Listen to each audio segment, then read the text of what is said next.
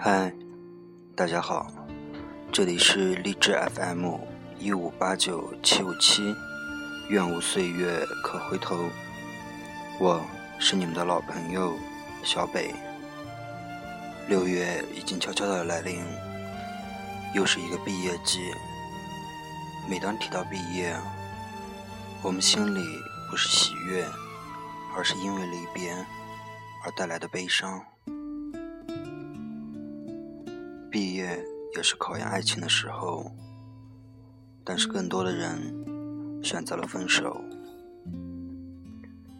对于分手的理由，便是毕业了，不能给他最好的自己，自己需要奋斗，需要努力，而他正是豆蔻年华，需要有个更好的人去照顾他。其实我想说。爱情不需要有那么多物质。如果可以在一起，为什么要分开呢？分开不代表可以放下，只会给自己和对方造成更深的痛苦。今天小北跟大家分享的文章是：这才是爱情最好的样子。挂了椰子的电话，已经是凌晨一点了，还有六个小时就要起床上班，却怎么也睡不着。昨天晚上下了很大的雪，我起身走到窗前，想看看外面的雪停了没有。暖黄色的路灯照着雪花纷纷扬扬，地面上已是一片雪白。还丝毫没有停的意思，氛围静谧安详，我却有些难过，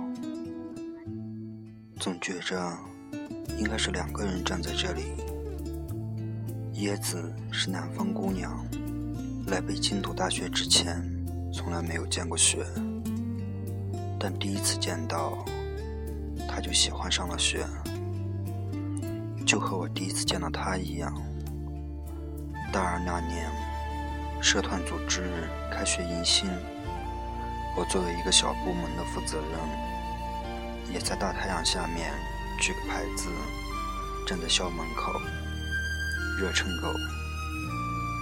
他个子不高，微微有些肉，一个人拉着和自己差不多高的行李箱来报道。天气很热。刘海都被汗水粘在额头，我帮他把箱子搬到了宿舍，他帮我拿着牌子，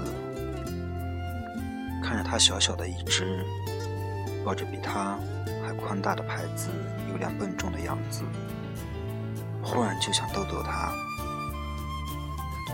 我坏心眼的大步往前走，他没一点犹豫，小跑跟上。一边跑，一边还一个劲的谢着我，我心里忽然软软的，反倒弄得自己很不好意思。那天分开之后，我总是想起他，却再没有遇见过他。离开的匆忙，连他是哪个系都忘了问。幸运的是。我们再次见面了，是部门招新的时候，他跑来面试我所在的部门，言谈举止得体大方，最后还得到了部门领导和辅导老师的表扬，理所当然的成功，随之而来的密集的见面机会，让我心花怒放的同时，也越来越确定了心中的想法。一定要告白，不成功便成人。我精心策划了很久，连表白的方案都准备了好几套，可惜最后都是无用功。我的告白并没有用到我精心准备的方案，也没有同学声势浩大的助威，更没有豪车、玫瑰。有的只是恰到好处的气氛，四下无人的空旷街道，一个热乎乎的煎饼果子，以及一个大酱味的吻。我生怕他断然拒绝，却出乎意料的一次成功。在一起很久后，我问过他，当初为什么那么干脆？的答应了我。他说：“对于爱情这种事，我向来直觉很准。如果不是我后来知道我是他的初恋，可能真的会被他轻描淡写的语气所欺骗到，而忽略了他眼眼睛深处的失措和深情。他连恋爱都没有经历过。”又哪来的身经百战才能断出来的爱情直觉呢？也许，其实他不是对爱情的直觉准，而是对我的。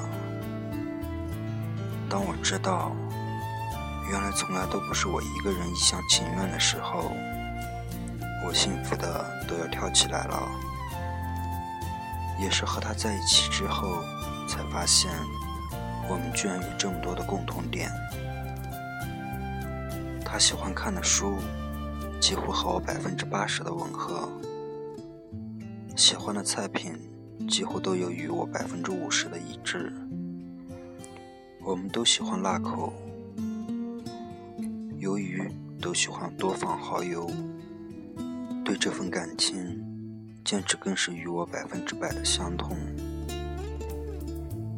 他有的时候会有些小任性，比如吃西瓜的时候，一定要吃中间的那一块儿；吃甜筒，吃过自己的尖角之后，还要抢我的。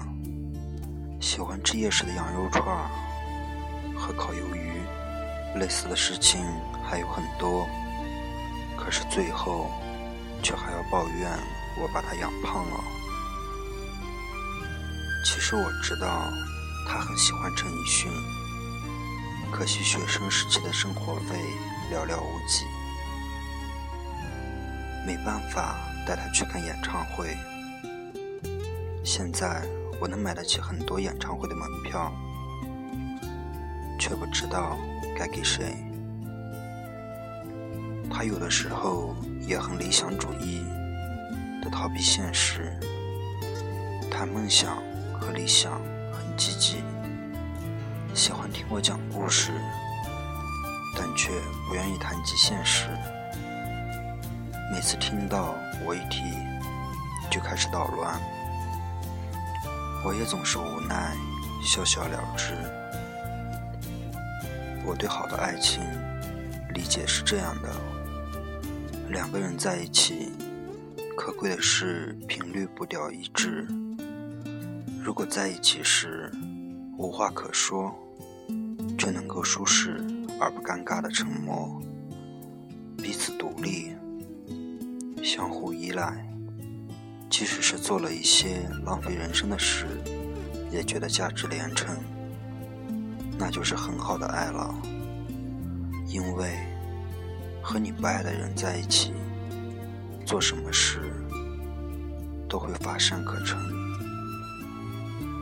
后来想想，生于南方，长于南方，偏好甜食，护肤如命的他，根本不会喜欢辛辣的食物；喜欢动漫、二次元的他，平时也并不喜欢读那些苦涩的文字，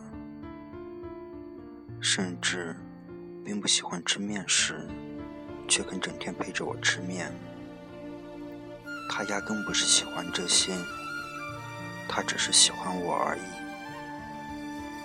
如果我早知道这些事，我是无论如何都不会同意放手的。自幼我便体弱多病，家里父母是中医，常常会寄来一些中药，让我自己煮来调理。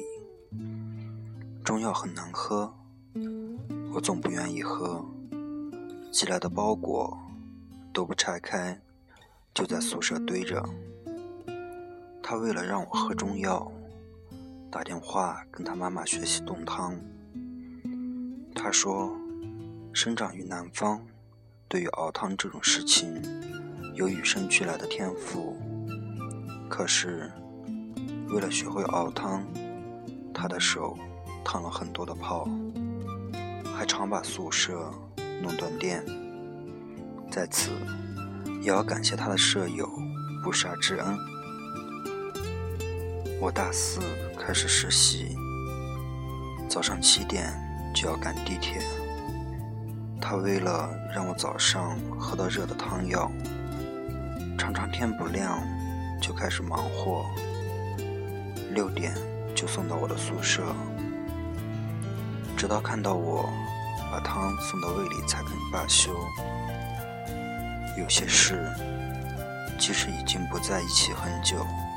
想起来，也会从胃里暖到心上。可是，很快的，我要毕业了。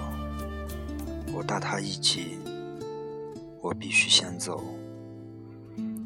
我们即将开始长达一年的异地恋，一年三百六十五天，一共见了二十面，每次平均两天。有十一个月不在一起，人生中很重要的一些节点，双方都互不在场，好像以后也就不需要出席对方的人生似的。我缺席了他的毕业典礼，我缺席了他的毕业典礼，他也错过了分享我第一次拿下单子的喜悦。他在学校熬夜备战考试，我正在拼命的加班。我在通宵赶方案时，他又在奔波在实习的路上。我们聊天的次数越来越少，对话也越来越短，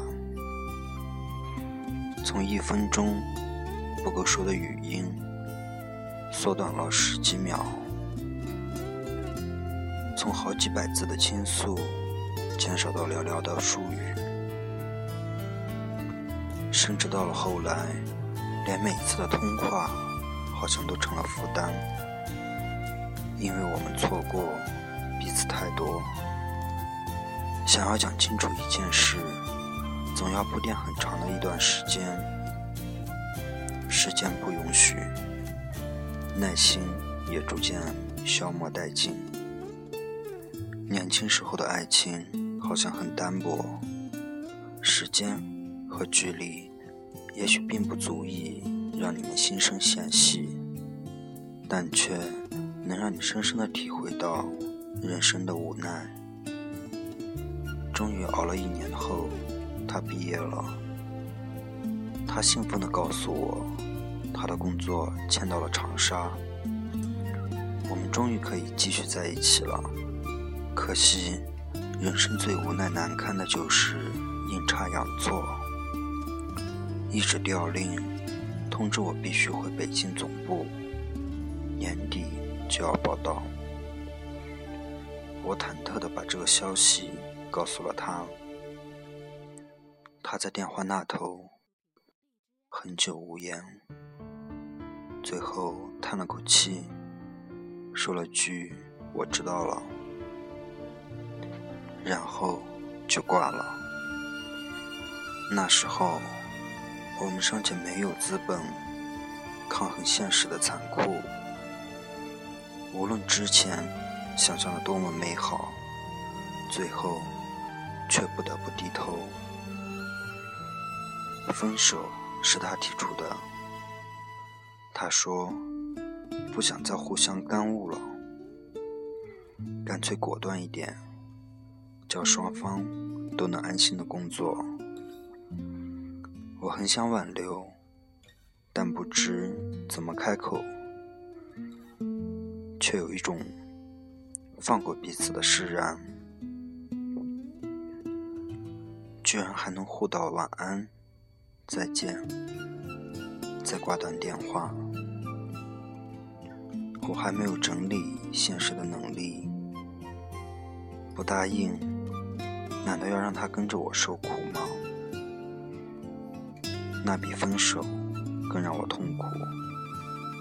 分手后，我们将近一年没有通过电话，很有默契的将关系控制在了朋友圈的点赞之交。节日的时候，会通过微信、短信相互祝福。我不是没有想过继续下一段爱情，可是无论眼前坐的女生有多么优秀。她傻笑的样子，还一直在我心里挥之不去。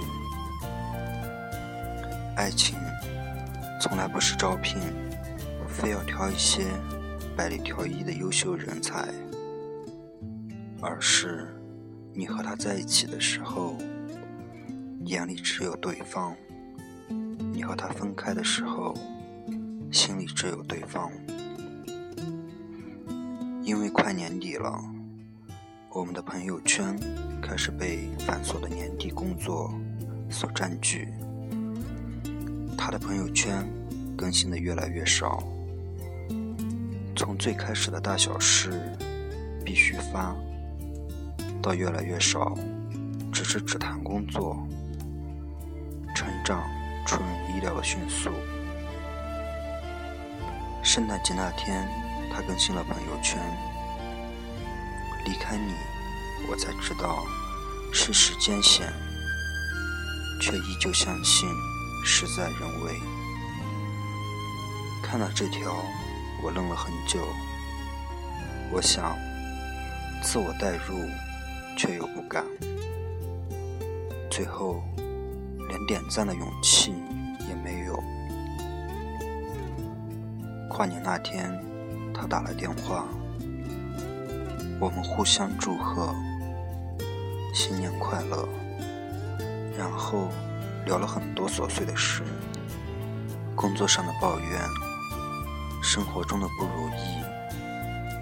他骄傲地告诉我，他已经学会修电脑了，修好的命中率还很高。你还爱我吗？最近工作顺心吗？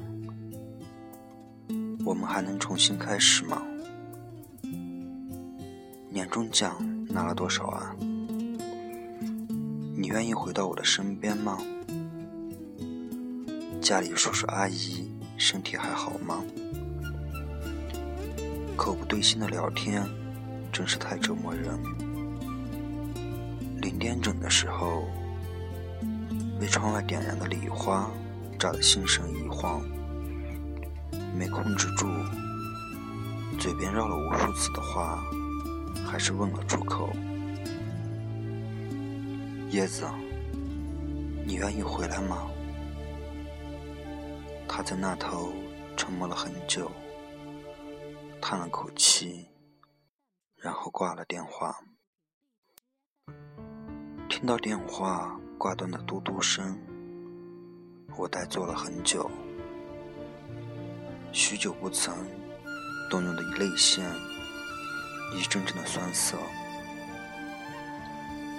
那天晚上，什么时候睡着的，我都不知道。第二天早晨，我拿起手机，看到许多的未接来电和很多的祝福短信，身心俱疲的我。本想随便看看，就扔到一边，关机睡觉，却因为看到那个早已烂熟于心的号码发来的短信，浑身一震。发送的时间是凌晨三点多，我闭着眼睛点开了短信：“我们慢慢来，余生。”多指教。如果几个星期以前写下这篇文章，我想会以我认为最心酸的爱情，莫过于在没有能力承诺的年纪碰到了最想承诺一生的人来结尾，而现在，我想换成这句话：最美好的爱情，也许就是兜兜转转这么久，我还在这里，你也回来了。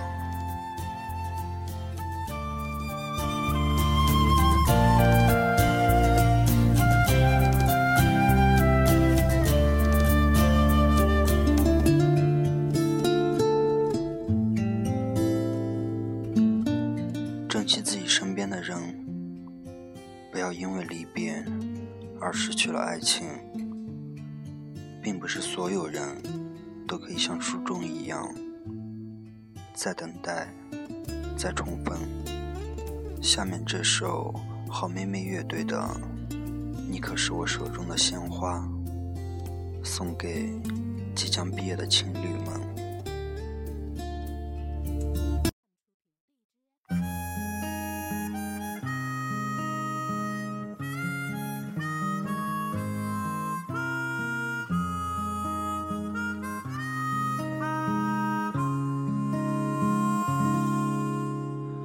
水呀水呀，你就慢慢流，千万不要把我的爱带走。我想，我想和他长相守。岁月呀，你就好心等等我。空空荡荡一个人也怪寂寞，幸好有你陪伴在我左右，我会像风一样的温柔。只要你不嫌弃我太多，天和海都连成一条线，山和地多么的悠远。我和你同在这人世间，上天安排我在你的身边。我可是你手中那一朵鲜花，我是不是你心里面的一点红？我可是你手中那一朵鲜花，你会不会好好的等着我？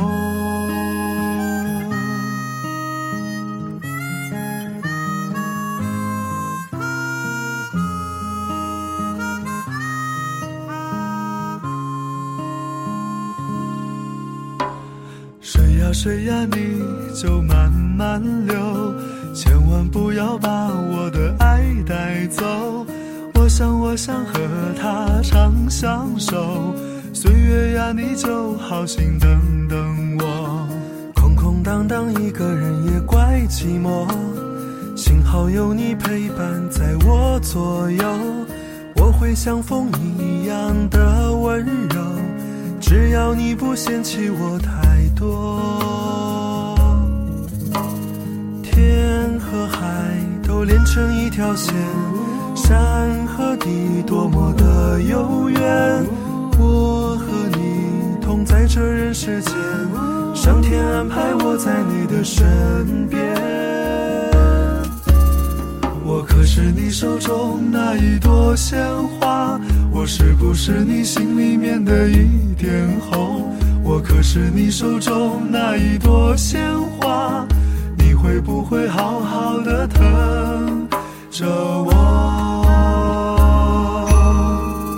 我可是你手中那一朵鲜花，我是不是你心里面的一点红？我可是你手中那一朵鲜花，你会不会好好的疼着我？我可是你手中那一朵鲜花。我是不是你心里面的一点红？我可是你手中那一朵鲜花，你会不会好好的等着我？我可是你手中那一朵鲜花，我是不是你心里面的一点红？